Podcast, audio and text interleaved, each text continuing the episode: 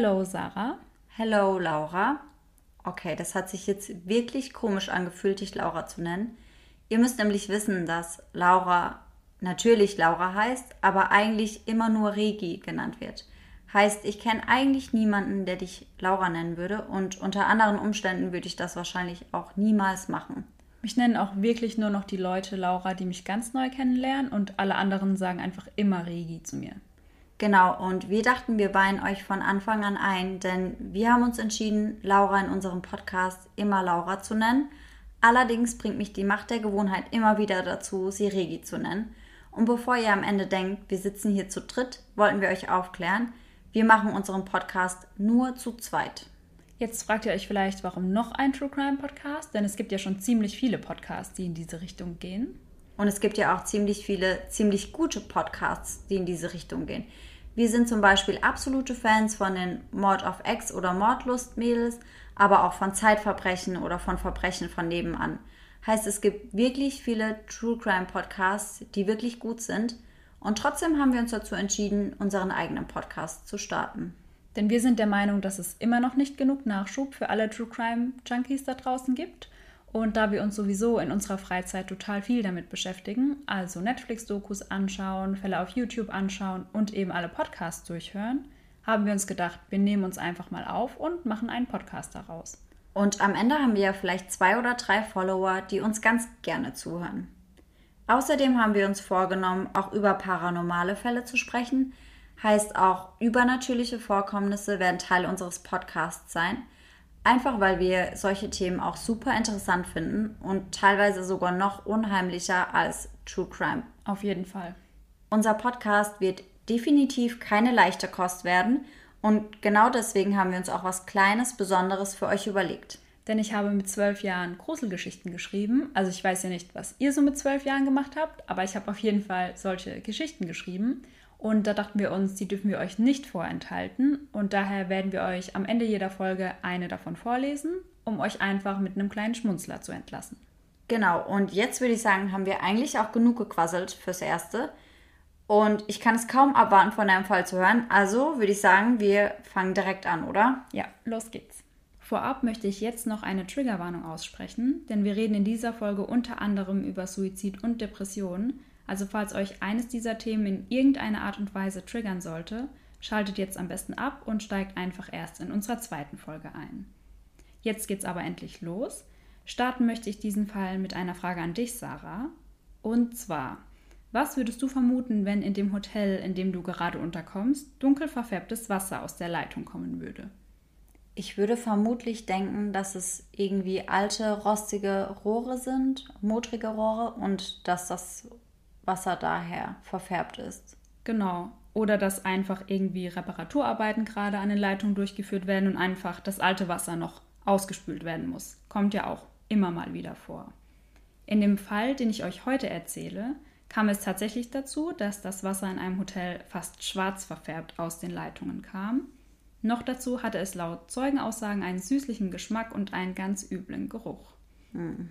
Dadurch kam es natürlich vermehrt zu Beschwerden seitens der Hotelgäste und daraufhin kontrollierte ein Mitarbeiter des Hotels, genauer gesagt Santiago Lopez, die Wassertanks, die sich auf dem Dach befinden. Wir befinden uns aktuell in LA im Cecil Hotel und zwar am 19. Februar 2013. Insgesamt befinden sich vier Wassertanks auf dem Dach diese sind alle 1,20 Meter breit und ungefähr 2,50 Meter hoch. Sie versorgen nicht nur die Zimmer des Hotels mit Wasser, sondern auch noch die Hotelküche und ein Café. Also dieses Café ist entweder direkt mit im Hotel oder nebendran. Santiago schaut in alle Tanks und entdeckt in einem die Leiche einer jungen Frau. Man kann erkennen, dass der Verwesungsprozess schon einige Zeit begonnen hat. Die Frau ist nackt, ihre Kleidung treibt jedoch mit ihr im Wassertank, welcher zu diesem Zeitpunkt noch zu drei Viertel mit Wasser gefüllt ist. Jetzt ist natürlich auch klar, mit was genau sich die Hotelgäste die letzten Wochen die Zähne geputzt haben oder mit welchem Wasser sie da geduscht haben. Oh nein, das ist so eklig. Ja, sie haben nämlich mit Leichenwasser geduscht. Mhm. Die erste Frage, die dann aufkommt, ist natürlich, wer ist diese junge Frau? Diese Frage ist jedoch ziemlich schnell beantwortet. Es handelt sich hierbei um Elisa Lam, eine damals 21-jährige Studentin aus Kanada. Elisa galt zu diesem Zeitpunkt seit ca. 20 Tagen als vermisst. Sie reiste ganz alleine in die USA, um dort die Westküste zu erkunden. Am 26. Januar fuhr sie von San Diego mit dem Amtrak nach LA. Wo genau sie die ersten zwei Nächte unterkam, weiß man nicht so genau, oder zumindest weiß ich es nicht. Sie checkte dann auf jeden Fall am 28. Januar im schon genannten Cecil Hotel ein. Zu Beginn kam sie dort in einem Mehrbettzimmer im fünften Stock unter, wie man das auch aus klassischen Backpacker-Unterkünften so kennt. Doch schnell beschwerten sich ihre Mitbewohner über ihr schräges Verhalten und weigerten sich, weiterhin mit ihr in einem Zimmer zu wohnen. Daraufhin wechselte Elisa in ein Einzelzimmer im gleichen Stockwerk. Was genau ihre Mitbewohner mit ihrem schrägen Verhalten meinten, konnte ich nicht herausfinden, aber es scheint ja so komisch gewesen zu sein, dass ihre Mitbewohner sich total unwohl mit ihr in einem Zimmer gefühlt haben. Und da muss ja auch schon einiges passieren. Ja, vor allen Dingen, wenn man in einer Backpacker-Unterkunft unterkommt oder in einem Hostel, rechnet man ja schon mehr oder weniger damit, dass da vielleicht der ein oder andere komische Vogel mit dabei sein wird. Heißt, wenn man sich wirklich so sehr beschwert, dass die Person das Zimmer am Ende verlassen muss, dann muss sie sich schon wirklich sehr, sehr merkwürdig verhalten haben. Vor allem, weil dieses Cecil Hotel sowieso schon einen ziemlich schlechten Ruf hat. Also man weiß eigentlich, dass das eine totale Absteige ist. Also wenn ich da einchecke, dann stelle ich mich ja auch auf gewisse Leute, also bis zu einem gewissen Maß auf jeden Fall ein. Zuletzt lebend gesehen wurde Elisa am 31.01. Zum einen vom Hotelpersonal, also die haben gesehen, dass sie das Hotel betreten hat, aber nicht, dass sie es zu irgendeinem Zeitpunkt noch einmal verlassen hat. Zum anderen wurde sie von einer Buchhändlerin gesehen, bei der Elisa an jenem Tag noch Mitbringsel für ihre Familie kaufen wollte. Sie unterhielten sich außerdem noch darüber, ob die Sachen nicht zu so schwer für ihre Weiterreise seien, weil sie ja nur mit einem Rucksack unterwegs war. Die Buchhändlerin beschrieb Elisa bei der Polizei als sehr kontaktfreudig, sehr lebhaft und auch sehr freundlich. Ihr ist also nichts Ungewöhnliches an ihrem Verhalten aufgefallen. Ursprünglich wollte Elisa an diesem 31.01. oder am 1.02. im Cecil auschecken und weiter nach Santa Cruz reisen. Die Quellen widersprechen sich allerdings teilweise, ob sie jetzt am 31. oder am 1.02. auschecken wollte. Zu ihren Eltern hatte Elisa während ihrer Reise täglichen Kontakt. Sie telefonierten jeden einzelnen Tag miteinander und Elisa berichtete ihnen, wie es ihr geht und wo sie gerade ist und hielt sie einfach auf dem neuesten Stand der Reise. Das letzte Telefonat zwischen Elisa und ihren Eltern fand am 31.01. statt. Nachdem ihre Eltern dann am darauffolgenden Tag nichts von ihrer Tochter hörten, verständigten sie sofort die Polizei in LA und reisten kurz darauf auch selbst an, um sich an der Suche nach ihrer Tochter zu beteiligen. Jetzt denkt man sich vielleicht, okay, wer würde so schnell die Polizei einschalten? Also ich glaube, dass meine oder unsere Eltern besser gesagt das nicht machen würden, wenn sie mal einen Tag nichts von uns hören würden. Nein, das glaube ich tatsächlich auch nicht. Meine Eltern würden wahrscheinlich denken, dass ich am Abend davor feiern war und irgendwie mit einem Kater im Bett liege, also einen Katertag mache und würden niemals direkt in ein Flugzeug steigen, um ja. nach mir zu schauen. Direkt los geht's. An dieser Stelle sollte man jetzt jedoch erwähnen, dass Elisa an einer bipolaren Störung litt, was die schnelle Reaktion ihrer Eltern auf jeden Fall um einiges besser erklärt. Ja, auf jeden Fall. Für alle, denen das kein Begriff ist, jetzt eine ganz kurze Erklärung dazu. Bei einer bipolaren Störung wechseln die Erkrankten zwischen depressiven Phasen und Manien. Diese Manien sind Phasen der Hochstimmung, extremer Euphorie und Optimismus. Die Erkrankten haben dann keine Selbstkontrolle mehr und können die Konsequenzen ihrer Handlungen nicht mehr richtig abschätzen. Also generell können sie Dinge nicht mehr realistisch einschätzen. Bei schweren Manien kann es zudem zu Wahnvorstellungen und Halluzinationen kommen. Die Polizei hat die Sorgen der Eltern auch direkt ziemlich ernst genommen und daraufhin inspizierten sie dann mit Spürhunden das Hotel, einschließlich dem Dach, jedoch ohne Erfolg. Da es keinen Verdacht auf das Vorliegen einer Straftat gab, war es ihnen aus rechtlicher Sicht nicht möglich, alle Zimmer des Hotels zu durchsuchen. Das Hotel hat zwischen 600 und 700 Zimmern und da lag der Verdacht ja auch einfach nahe, dass Elisa in einem dieser Zimmer gegen ihren Willen festgehalten wird. Aber das konnte dann nicht überprüft werden. Sie haben dann also die leeren Zimmer überprüft und eben die frei zugänglichen Bereiche, wie die Lobby zum Beispiel. Angefangen natürlich bei Elisas Zimmer, in dem es keine Hinweise auf fremdes Eindringen gab. Es wurden auch keine Wertgegenstände entwendet. Also ihr Laptop lag zum Beispiel noch einfach offen auf ihrem Bett. Es war also zu diesem Zeitpunkt schon klar, dass es kein Raub war. Tagelang wurden auch alle möglichen Gäste befragt. Also die Polizei hat an jedes Zimmer geklopft und hat ein Foto von Elisa gezeigt und einfach gefragt, ob sie irgendjemand gesehen hat. Hat sie denn irgendjemand gesehen? Zum Beispiel ihre ehemaligen Zimmergenossen? Niemand, also nicht mal die. Ich weiß halt nicht, ob die zu diesem Zeitpunkt dann schon ausgecheckt hatten, weil bei so einem großen Hotel, glaube ich, wechselt. Also wechseln die Gäste ja auch ziemlich schnell wahrscheinlich. Ja, auf jeden Fall. Also niemand konnte einen Hinweis auf Elisas Verbleiben geben. Es gab gar keine Hinweise. Daraufhin hat die Polizei dann nämlich auch am 6. Februar angefangen, überall Flugblätter zu verteilen mit ihrem Foto drauf. Es wurde dann auch eine Gruppe auf Facebook eingerichtet und am 7. Februar gab es dann eine Pressekonferenz, bei der auch Elisas Eltern anwesend waren. Die Polizei bat bei dieser Konferenz um Hinweise aus der Bevölkerung. Haben sich Ihre Eltern dann auch geäußert während der Pressekonferenz? Gar nicht. Also die haben sich generell zu dem ganzen Fall kein einziges Mal in der Öffentlichkeit geäußert. Aber selbst das hat alles nichts geholfen. Niemand hatte Elisa gesehen und wusste, was mit ihr passiert sein könnte. Sie war einfach spurlos verschwunden. Als die Ermittlungen daraufhin kein Stück weiter kamen, veröffentlichte das LA Police Department ein paar Tage vor dem Fund ihrer Leiche eine Aufnahme einer Überwachungskamera des Hotels. Also wir sind jetzt am 14. oder 15. Februar. Diese Aufnahme stammt vom 1. Februar und spielt sich in einem Aufzug des Cecil Hotels ab. Also diese Kamera hängt in der oberen Ecke des Aufzugs. Das heißt, man sieht das Innere des Aufzugs, die Tür und ein Stück vom Gang, wenn diese Tür offen steht. Auf die meisten Menschen wirkt dieses Video sehr, sehr verstörend. Auf jeden Fall. Also ich habe mir das Video auch angeschaut und ich finde es super verstörend und super unheimlich. Ja, ich fand es auch mega unheimlich. Ich habe mir das vor der Arbeit morgens angeschaut. Es war strahlender Sonnenschein, überhaupt keine gruselige Kelleratmosphäre und ich hatte trotzdem total Angst, nachdem ja. ich es zum ersten Mal gesehen habe. Mir ging es genauso. Also ihr könnt euch das Ganze auch selbst mal anschauen. Gebt dafür einfach auf YouTube Elisa Lamb Video ein und dann taucht das auch schon auf. Vier Minuten geht das Ganze, glaube ich, ungefähr. Ich beschreibe euch jetzt einfach schon mal kurz vorab, was in dem Video aber genau zu sehen ist. Das Video beginnt mit dem Öffnen der Aufzugstür Elisa tritt ein, bückt sich und scheint mehrere Knöpfe gleichzeitig zu betätigen. Anschließend stellt sie sich in die hintere Ecke des Aufzugs und bleibt dort kurz stehen. Also wie auch jeder normale Mensch kurz stehen bleibt, um eben zu warten, ob noch jemand dazusteigt oder wartet, bis sich die Tür schließt. Doch das passiert nicht. Also die Tür bleibt offen stehen. Und das die ganze Zeit über.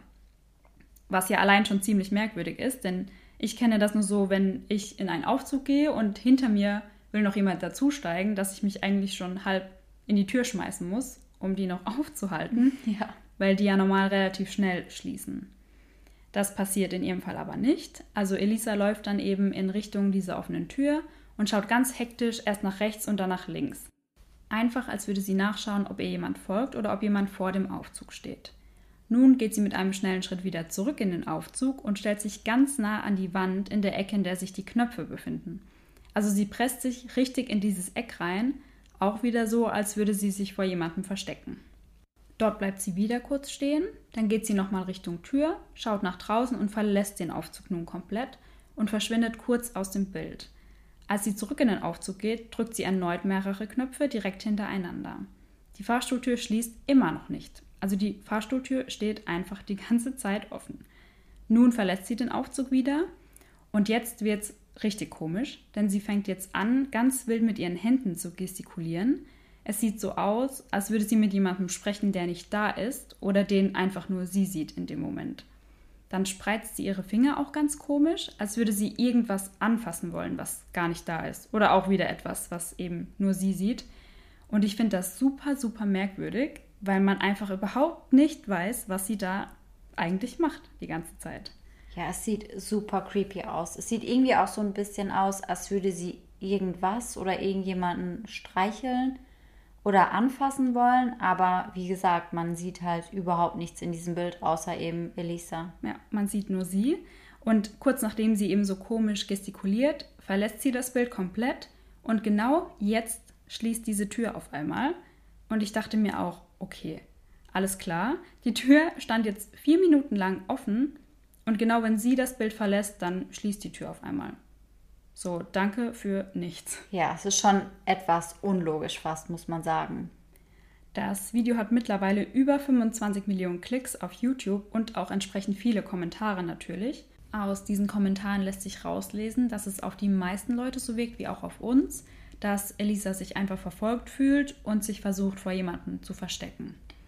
Das Video wurde dann allerdings auch von Experten für Körpersprache analysiert und die waren der Meinung, dass es eher rüberkommt, als würde Elisa mit jemandem flirten. Nein, wirklich nicht. Also schaut euch das Video an. Es sieht absolut nicht so aus, als würde sie flirten. Ich weiß auch nicht, was die Leute da unter Flirten verstehen. Das also, verstehe ich auch nicht. Vielleicht, vielleicht, ist da was an uns vorbeigegangen. Ja, vielleicht hat es ja deswegen noch nicht geklappt bei uns. Ich glaube es auch. sollten wir uns ein Beispiel dran nehmen. Ja, sollten wir überdenken, unser ja, eigenes. Machen wir. Sie sagen zudem, sie wäre verspielt, aufgeregt und sexuell erregt. Nein. Ich weiß auch nicht, was in ihrem Verhalten das widerspiegeln soll, ehrlich gesagt. Absolut nicht. Also, wenn man sich das Video anschaut, sie sieht einfach nur verstört und ängstlich aus. Überhaupt nicht sexuell erregt Nein. oder flirty oder sonst irgendwas. Gar also, nicht, oder? Überhaupt nicht. Zudem sind sie der Meinung, ihr Verhalten sei vergleichbar mit Personen, die unter Einfluss einer Partydroge stünden. Durch dieses Video erhoffte sich die Polizei weitere Hinweise oder überhaupt erstmal irgendwelche Hinweise, ob sich vielleicht doch jemand an irgendetwas erinnert. Also dass vielleicht jemand sagt, hey, ich habe sie gesehen nach dem Aufzug, wo sie dahin gegangen ist, irgendetwas, aber niemand wusste, wo Elisa war. Oder zumindest meldete sich niemand bei der Polizei, sagen wir es mal so. Der Polizei wurde dann nach der Veröffentlichung vorgeworfen, das Video um 55 Sekunden gekürzt und zudem verlangsamt zu haben. Die einen vermuteten, dass die Polizei einfach jemanden Unbeteiligten schützen wollte, der auf dem Video zu sehen war. Die anderen warfen der Polizei vor, wichtige Hinweise zurückzuhalten. Allerdings wird das ja heutzutage oft gemacht, um einfach besser auf den Täter schließen zu können. Also, dass der Täter sich verrät, indem er Dinge erwähnt, die die Polizei nicht an die Öffentlichkeit gegeben hat. Wiederum andere vermuteten, dass das Hotelpersonal das Video gekürzt haben könnte, noch bevor es überhaupt an die Polizei übermittelt wurde. Allerdings wurde dazu nie wirklich Stellung genommen, also das sind alles nur Vermutungen und man weiß bis heute eigentlich nicht, wer dieses Video gekürzt hat und warum derjenige dieses Video gekürzt hat. Nachdem Elisas Leiche dann gefunden wurde, kamen natürlich noch viel mehr Fragen auf. Allein schon, wie ist sie in den Wassertank gekommen? Denn die Tür, die zum Dach führt, ist alarmgesichert und die Schlüsselkarte für das Dach haben nur der Hotelmanager und der Hausmeister. Wenn man die Tür demnach versucht, gewaltsam zu öffnen, geht ein Alarm an der Rezeption und in den obersten beiden Stockwerken los.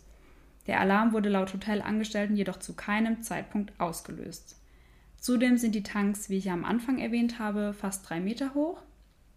Und Elisa hat so unsere Statur, also sie war eine kleine, zierliche Frau. Und da fragt man sich natürlich, wie soll die da alleine hochgekommen sein? Und klar, dann natürlich auch noch die Frage, warum war sie nackt? Also aktuell können wir mal festhalten, stehen ziemlich viele ungeklärte Fragen im Raum. Und daher werfen wir jetzt einfach mal einen Blick auf den Obduktionsbericht. Den habe ich, muss ich dazu sagen, einfach im Internet gefunden. Also man kann sich den kompletten Bericht durchlesen. Der hat, glaube ich, 20 bis 30 Seiten. Also ich habe mir natürlich nicht den kompletten Bericht durchgelesen. Ich bin jetzt kein Creep oder so. Ich habe mir einfach mal die Stellen angeschaut, die ich jetzt für uns als wichtig empfand. Aber ich finde es ja auch generell crazy, dass du einen kompletten Obduktionsbericht einfach frei zugänglich im Internet finden kannst. Total, oder? Also für uns mega nice, aber es ist schon crazy. Ich war auch so, als ich das gesehen habe, war ich so, wirklich? Ist, ist er das jetzt? ja, aber ja, ich. er ist es. Also erstmal steht hier als Todesursache Drawing, also Ertrinken. Weiterhin steht hier 21-year-old Asian woman found in a water storage tank on the roof of her hotel. Hier muss man jetzt vielleicht kurz erwähnen, dass Elisas Eltern ursprünglich aus Hongkong kommen, deswegen Asian Woman. Aber bis hier aktuell ja noch nichts Neues unbedingt. Dann findet man den Punkt Evidence of External Traumatic Injury. Darunter steht None, also keine Spuren von Fremdeinwirkung an ihrem Körper. Dann findet man noch den Punkt Opinion. Also da steht dann einfach das endgültige Fazit des Gerichtsmediziners. Hier schreibt er erneut, dass Elisa durch Ertrinken gestorben ist und es keine Spuren von Fremdeinwirkung an ihrem Körper gab. Das heißt, sie hatte also keinerlei Verletzungen oder blaue Flecken an ihrem Körper? Also es wurde wohl ein blauer Fleck an ihrem Rektum gefunden, aber da hieß es danach ja, dass das bei Leichen relativ oft vorkommt, dass sich das Blut an der Stelle einfach sammelt. Also jetzt nichts Außergewöhnliches. Okay. Zudem schreibt er, dass der toxikologische Test einen Drogen- und Alkoholrausch ausschließt. Also vorhin stand ja kurz die Vermutung im Raum, dass sie Drogen genommen hat, können wir aber jetzt auch ausschließen. Er erwähnt auch kurz die bipolare Störung Elisas und sagt, dass mit Hilfe dieses Tests eben auch festgestellt werden sollte, ob ihre Medikamente im Blut zu finden sind, also die Medikamente, die sie eben gegen ihre bipolare Störung nimmt. Im nächsten Satz erwähnt er jedoch direkt, dass nicht mehr ausreichend Blut vorhanden war, um den Test einwandfrei durchführen zu können. Wörtlich steht im Autopsiebericht an dieser Stelle, Therefore, interpretation is limited. Man findet in diesem Dokument auch die genauen Daten, die diese Analyse hervorgebracht hat. Man kann also genau nachlesen, welche Stoffe in Elisas Blut noch festgestellt werden konnten. Zum einen hatte sie 0,02 Promille Alkohol im Blut, zudem Bupropion und Venlafaxin. Das sind beides Medikamente, welche sie gegen ihre Depression genommen hat. Dann wird noch Ibuprofen und Lamotrigin aufgeführt. Lamotrigin ist ein Medikament gegen Epilepsie und affektive Störungen. Jedoch werden beide Stoffe mit dem Vermerk QNS aufgeführt und QNS ist eine klinische Laborabkürzung und steht für Quantity Not Sufficient, also Menge nicht ausreichend. Auch der Verwesungsgrad der Leiche wird erwähnt. Er wird hier als fortgeschritten bezeichnet. Ihr Gesicht und ihre Bauchregion waren schon sehr stark aufgebläht zu dem Zeitpunkt. Des Weiteren war Elisas Körper auch schon grün verfärbt. Der Gerichtsmediziner geht unter anderem jetzt auch auf ihre Kleidung ein und erwähnt genau, was sie anhatte, von welcher Marke und welche Größe und schreibt dazu, dass unter anderem Sand auf ihrer Kleidung gefunden wurde. Abschließend sagt er noch, The manner of death is classified as an accident. Also bestätigt er erneut, dass es sich um einen Unfall gehandelt haben soll. Im gleichen Dokument kann man den Bericht des Polizisten lesen, der am 19. Februar vor Ort im Cecil Hotel war, als Elisas Körper gefunden wurde. Er schreibt unter anderem, There was an unsecured metal removable hatch on the top of the tank also eine Luke aus Metall, die jedoch nicht gesichert war, wie es ja auch oft behauptet wird. An dieser Stelle kennen wir jetzt alle wichtigen Fakten zu dem Fall, inklusive dem Autopsiebericht. Und daher würde ich sagen, widmen wir uns jetzt den verschiedenen Theorien, die es rund um Elisas Tod gibt. Es gibt wirklich unzählige Theorien zu diesem Fall. Wenn ich euch die jetzt alle erzählen würde, würden wir vermutlich in drei Tagen noch hier sitzen. Daher dachte ich mir, stelle ich euch vier Theorien vor, die ich am interessantesten finde und vertrete anschließend noch meine Theorie, die ich für am wahrscheinlichsten halte. So, dann fangen wir mal mit der ersten Theorie an. Die erste Theorie lautet Selbstmord. Viele Menschen sind der Meinung, dass Elisa sich aufgrund ihrer Depression dazu entschieden hatte, sich das Leben zu nehmen und demnach ganz bewusst auf das Dach gegangen ist und auch bewusst in den Tank gestiegen ist, um zu ertrinken. Jetzt fragt ihr euch vielleicht, ja klar, aber wie soll das gehen? Weil sie kann ja schließlich weder auf das Dach noch in den Tank eigenständig gekommen sein. Ich habe dazu allerdings ein Video gefunden auf YouTube, welches die Aussagen eigentlich komplett entkräftet. Und zwar ist hier ein Chinese nach LA gereist, hat im Cecil Hotel eingecheckt und wollte eben beweisen, dass es durchaus möglich ist, auf das Dach und auch in den Tank zu kommen und das ohne fremde Hilfe. Man sieht in diesem Video, wie er die Feuertreppe nach oben nimmt, denn so kann man die alarmgesicherte Tür umgehen. Dazu wurde dann gesagt, dass Elisa diese Treppe nicht genutzt haben kann, weil diese nicht an die Gäste kommuniziert wird. Aber wenn man vor diesem Hotel steht, ist mit das Erste, was man sieht, diese Feuertreppe, die an der Fassade nach oben geht. Ja, ich also, wollte es gerade sagen. Also du stehst ja vor diesem Hotel und du siehst ja direkt die Feuertreppe. Das ist ja nichts, was man irgendwie extra kommunizieren müsste ja. oder bewerben müsste, so nach dem so. Motto, hier ist eine Feuertreppe. Ja, so ein leuchtender Pfeil. Ja, Achtung, genau. Hier geht's lang. Die sieht ja. man sofort. Also sie kann auf jeden Fall von der gewusst haben. Und man sieht dann in diesem Video eben, dass dieser Mann ohne Probleme das Dach erreicht und es geht auch kein Alarm los. Jetzt muss man wissen, dass sich neben den Wassertanks noch eine extra Erhöhung befindet.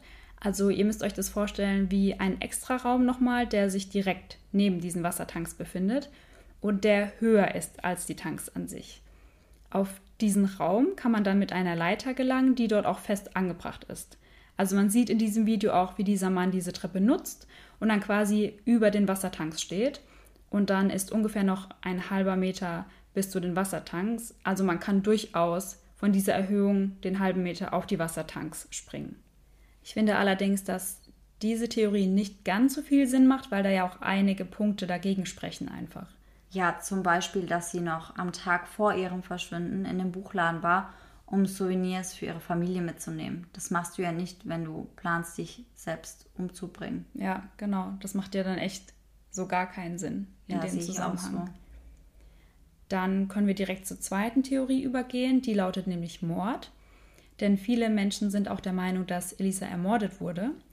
Laut dieser Theorie versteckte sich Elisa im Aufzug vor ihrem Mörder. Dieser zwang sie in den Wassertank, um sie dort ertrinken zu lassen.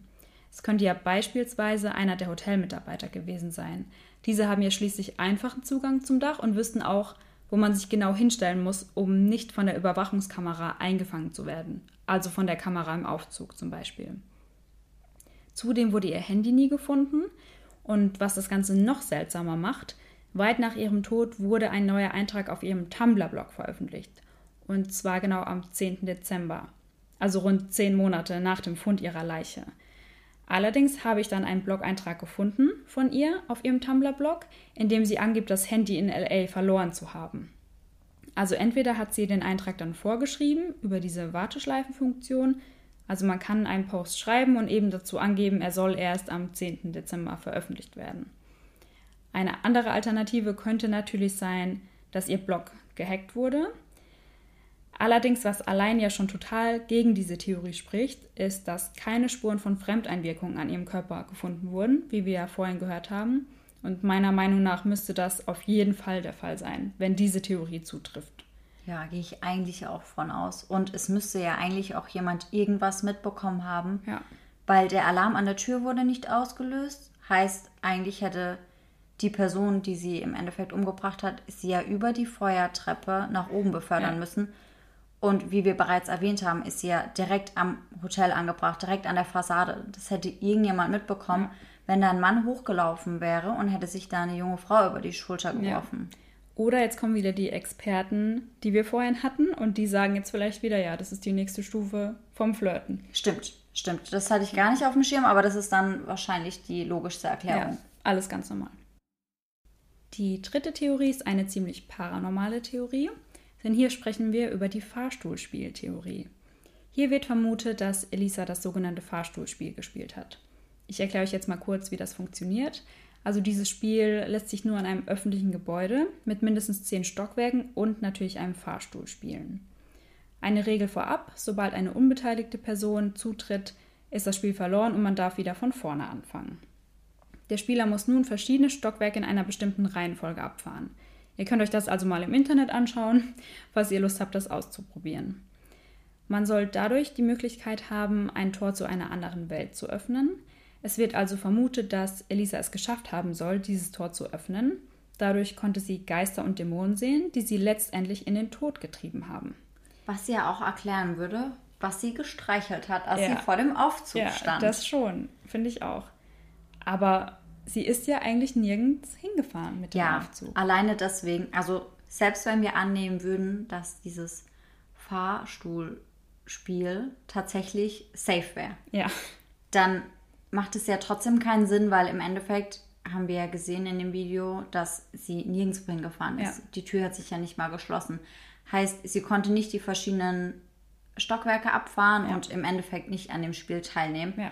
Heißt, selbst wenn das ansonsten eine safe Sache wäre, können wir Ja. diese Theorie eigentlich auch schon wieder ausschließen. ja.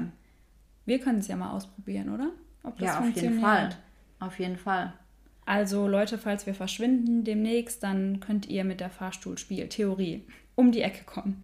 Genau, dann nach dem Motto, zwei neue Podcast-Newcomer sind beim paranormalen Spielchen verschwunden. Sie wurden nie wieder gesehen. Ja, Ja. Stoff für den neuen Podcast. halt nicht mehr unseren. dann. Nein, leider nicht. Aber vielleicht für ein paar Nachfolger. Ja, vielleicht führt jemand unseren dann fort. Ja, das wäre super. Wer Lust hat, go for it. ja, schreibt uns eine Mail. Wir freuen uns.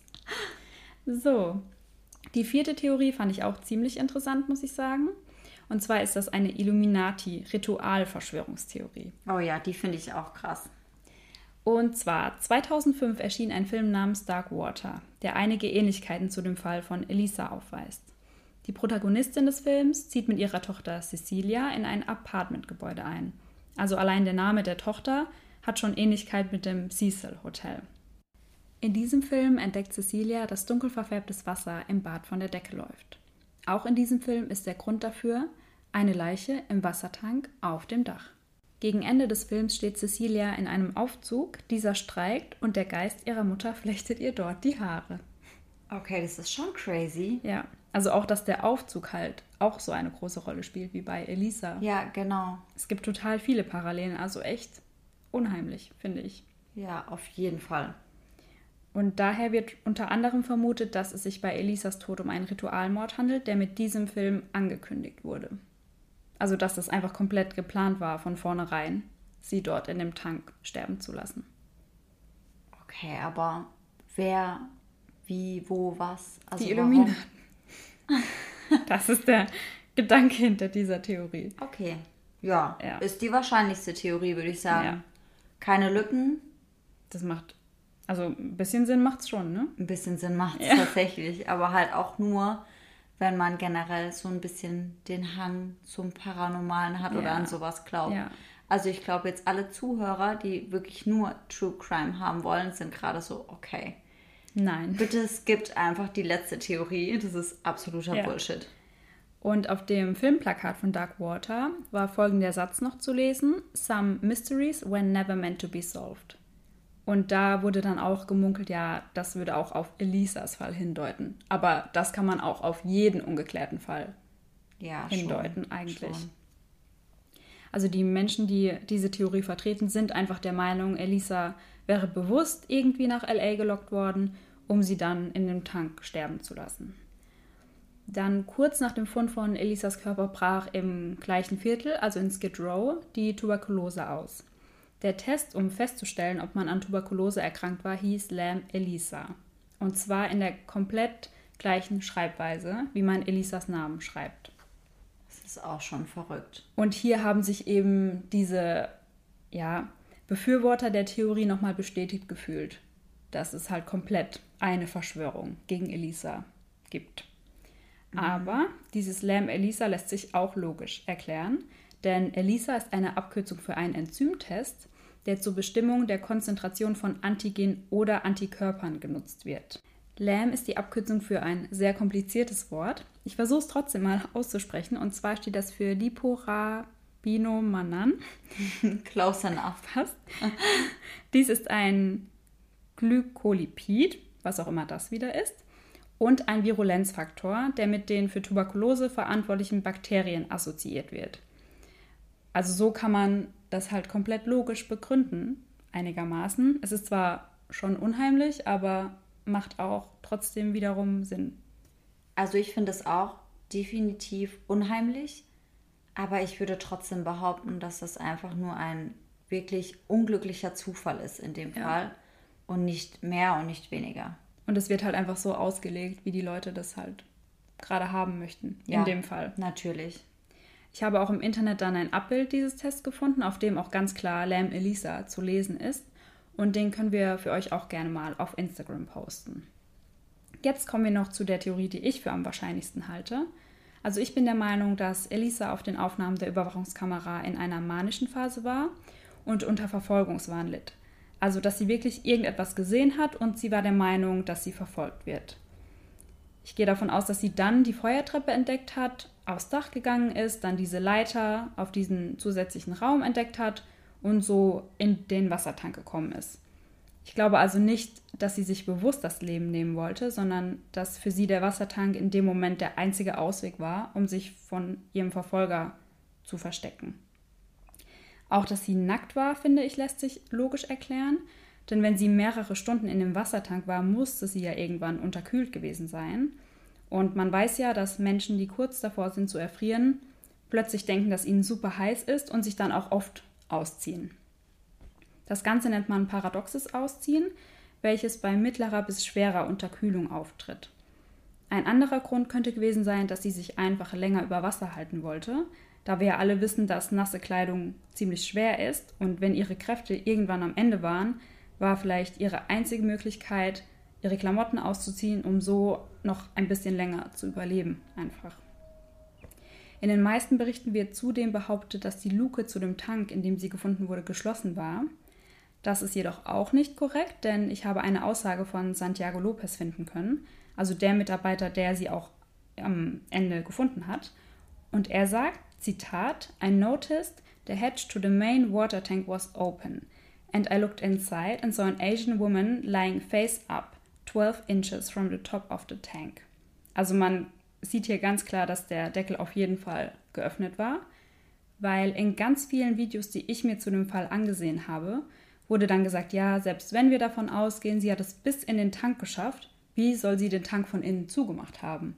Und klar, das ist auch unmöglich, weil der Tank war ja noch ziemlich voll mit Wasser und sie war ja eine kleine Frau, sie hätte niemals von innen nochmal an diesen Deckel kommen können. Ja, eben. Es war ja dreiviertel voll. Ja. Heißt, es war ja schon relativ viel Abstand von, von dem Wasser bis zur Luke. Da wäre sie so niemals rangekommen. Nee. Aber wie wir jetzt wissen, hat sie es anscheinend offen gelassen. Also dann macht es ja durchaus Sinn, dass sie da einfach rein ja. ist und die Luke stand eben ja, offen. Auf jeden Fall. Also ich finde, dass man den ganzen Fall durchaus logisch begründen kann, wenn man eben alle Fakten berücksichtigt, die es zu dem Fall gibt. Ja, sehe ich auf jeden Fall auch so. Vor allen Dingen hast du ja vorhin auch von diesen manischen Phasen gesprochen, die für ihr Krankheitsbild im Endeffekt typisch sind. Ja. Und es passt ja auch wieder alles zusammen. Wenn sie sich in so einer manischen Phase befunden hat, dann konnte sie in dem Moment ja nicht mehr logisch abwägen, was ihr Handeln für Konsequenzen mit sich bringt. Genau. Heißt, es hätte gut sein können, dass sie in so einer Phase einfach Verfolgungswahn hat, sich einfach verstecken will und den Wassertank sieht, denkt, das ist ihre Rettung, da reinsteigt und in dem Moment überhaupt nicht darüber nachdenkt, komme ich da wieder raus ja. oder komme ich da nicht mehr raus. Und irgendwann kam dann halt wahrscheinlich der Moment, wo sie gemerkt hat, okay, ich komme hier auf keinen Fall alleine wieder raus und dann ist sie wahrscheinlich wirklich ertrunken. Ja, aber das ist ja auch mega der schlimme Tod ja. einfach. Ja. Vor allen Dingen der Moment, in dem du dann merkst, Mist, ich komme hier nicht mehr raus. Und auf dieses Dach kommt ja auch niemand hoch. Also klar haben wir vorhin gesagt, die Feuertreppe ist zugänglich, ja. aber es ist ja trotzdem nicht so, dass ich dauernd wer auf die Feuertreppe, über die Feuertreppe nach oben verirren würde. Und gerade in dem Moment, wo dann jemand in diesem Tank ist, also die Wahrscheinlichkeit liegt wahrscheinlich bei null ungefähr. Genau. Ich meine, so ganz genau werden wir wohl nie erfahren, was wirklich passiert ist. Also man kann jetzt das eine eher vermuten als das andere. Aber ganz genau wird es wahrscheinlich für immer ein Geheimnis bleiben, was für ihre Familie auch total schrecklich sein muss, wenn du einfach nicht weißt, was mit deiner Tochter passiert ist. Ja, das stimmt. Vor allen Dingen, wenn es so viele Theorien gibt. Ja. Also es ranken sich ja wirklich tausende Theorien um diesen Fall. Und ich glaube, für die Eltern muss das so schlimm sein, ja. wenn eine neue Verschwörungstheorie nach der anderen im Internet erscheint selbst heute auch noch. Also ich habe ganz aktuelle Einträge zu dem Fall gefunden von vor ein paar Wochen, wo die ja. Leute immer noch darüber diskutieren, ja. was passiert sein könnte. Aber ich glaube, es liegt auch viel an der falschen Berichterstattung. Ja. Es wurde ja unter anderem fälschlicherweise berichtet, dass sie zum Beispiel alleine niemals auf das Dach gekommen wäre, ohne einen Alarm auszulösen. Oder dass sie nicht in den Wassertank gekommen wäre, ohne fremde Hilfe dass die Luke zu war, als sie gefunden wurde ja. und sie die Luke allein niemals hätte schließen können.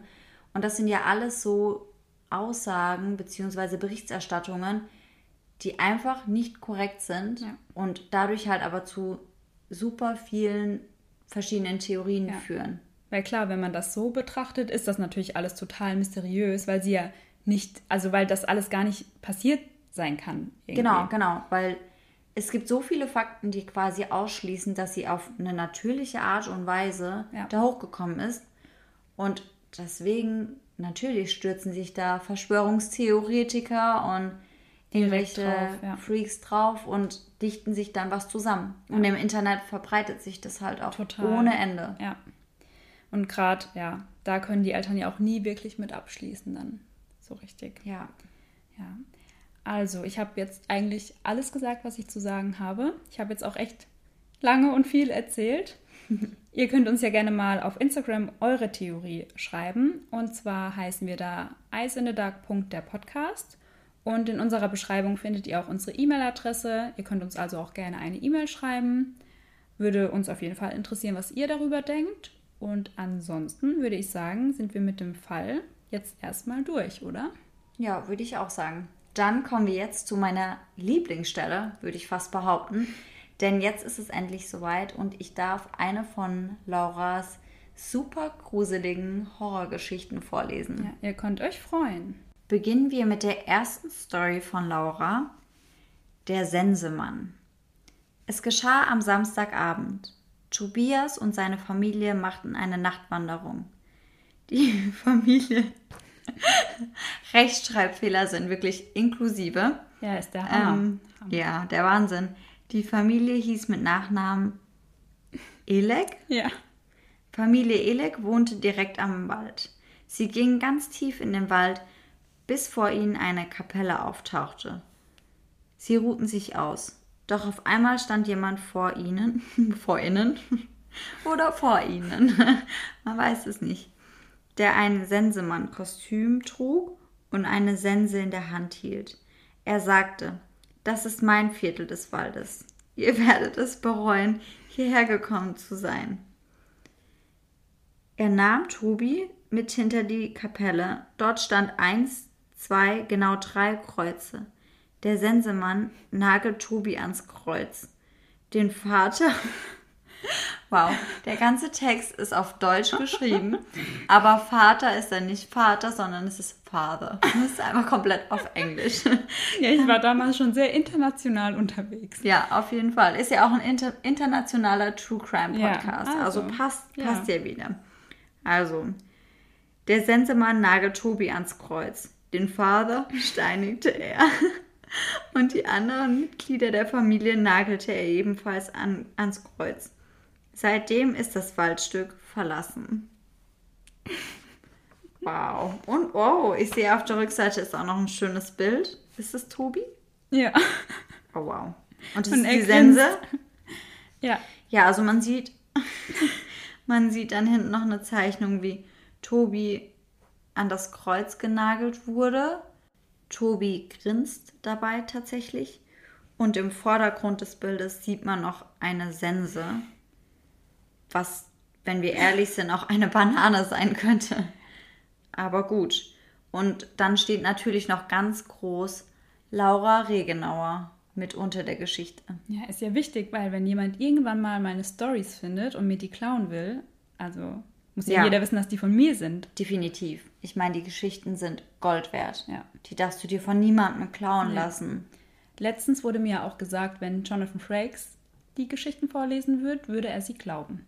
Ja, also, wahrscheinlich. Potenzial für X-Faktor ist auf jeden Fall vorhanden. Dann würden wir zumindest endlich mal wieder Nachschub bekommen. Ja. Ich kann die Geschichten ja mal einreichen. Mal das wäre super. Ob die die verwenden möchten. Bestimmt. Gibt die sind wahrscheinlich hin und weg von ja. deinen Geschichten. Ich glaube es auch. So, damit sind wir jetzt, glaube ich, auch am Ende unserer ersten Folge angekommen. Oder? Nein, wir müssen tatsächlich noch unseren Fall für die nächste Folge ziehen. Ach stimmt, unser Fallglas. Genau, wir haben uns nämlich ein großes Glas zugelegt und haben alle Fälle, die uns interessieren, einfach mal aufgeschrieben auf verschiedene Zettel. Einfach weil wir uns nie entscheiden konnten, welchen Fall wollen wir als erstes machen, welcher kommt danach. Es gibt zu viele interessante Fälle. Und deswegen werden wir es so handhaben, dass wir am Ende jeder Folge den nächsten Fall ziehen. Und dann würde ich sagen, bist du jetzt dran, Sarah, mitziehen? Denn in der nächsten Folge stellst du uns ja einen Fall vor. Genau, stimmt. Dann geht's los. Okay, also unser nächster Fall ist mega. Also das hört sich ja immer so doof an, das so zu sagen. Aber der ist super interessant und wirklich, wirklich unheimlich. Das hört sich an, als könnten wir uns also auf den zweiten Fall freuen. Definitiv. Also der Fall ist wirklich mega. Ich freue mich richtig drauf. Dann hoffen wir, euch hat unsere erste Folge gefallen und ihr schaltet nächstes Mal wieder ein. Bis dahin, schlaft gut und bis dann. Bis dann. Tschüssi. Tschüss.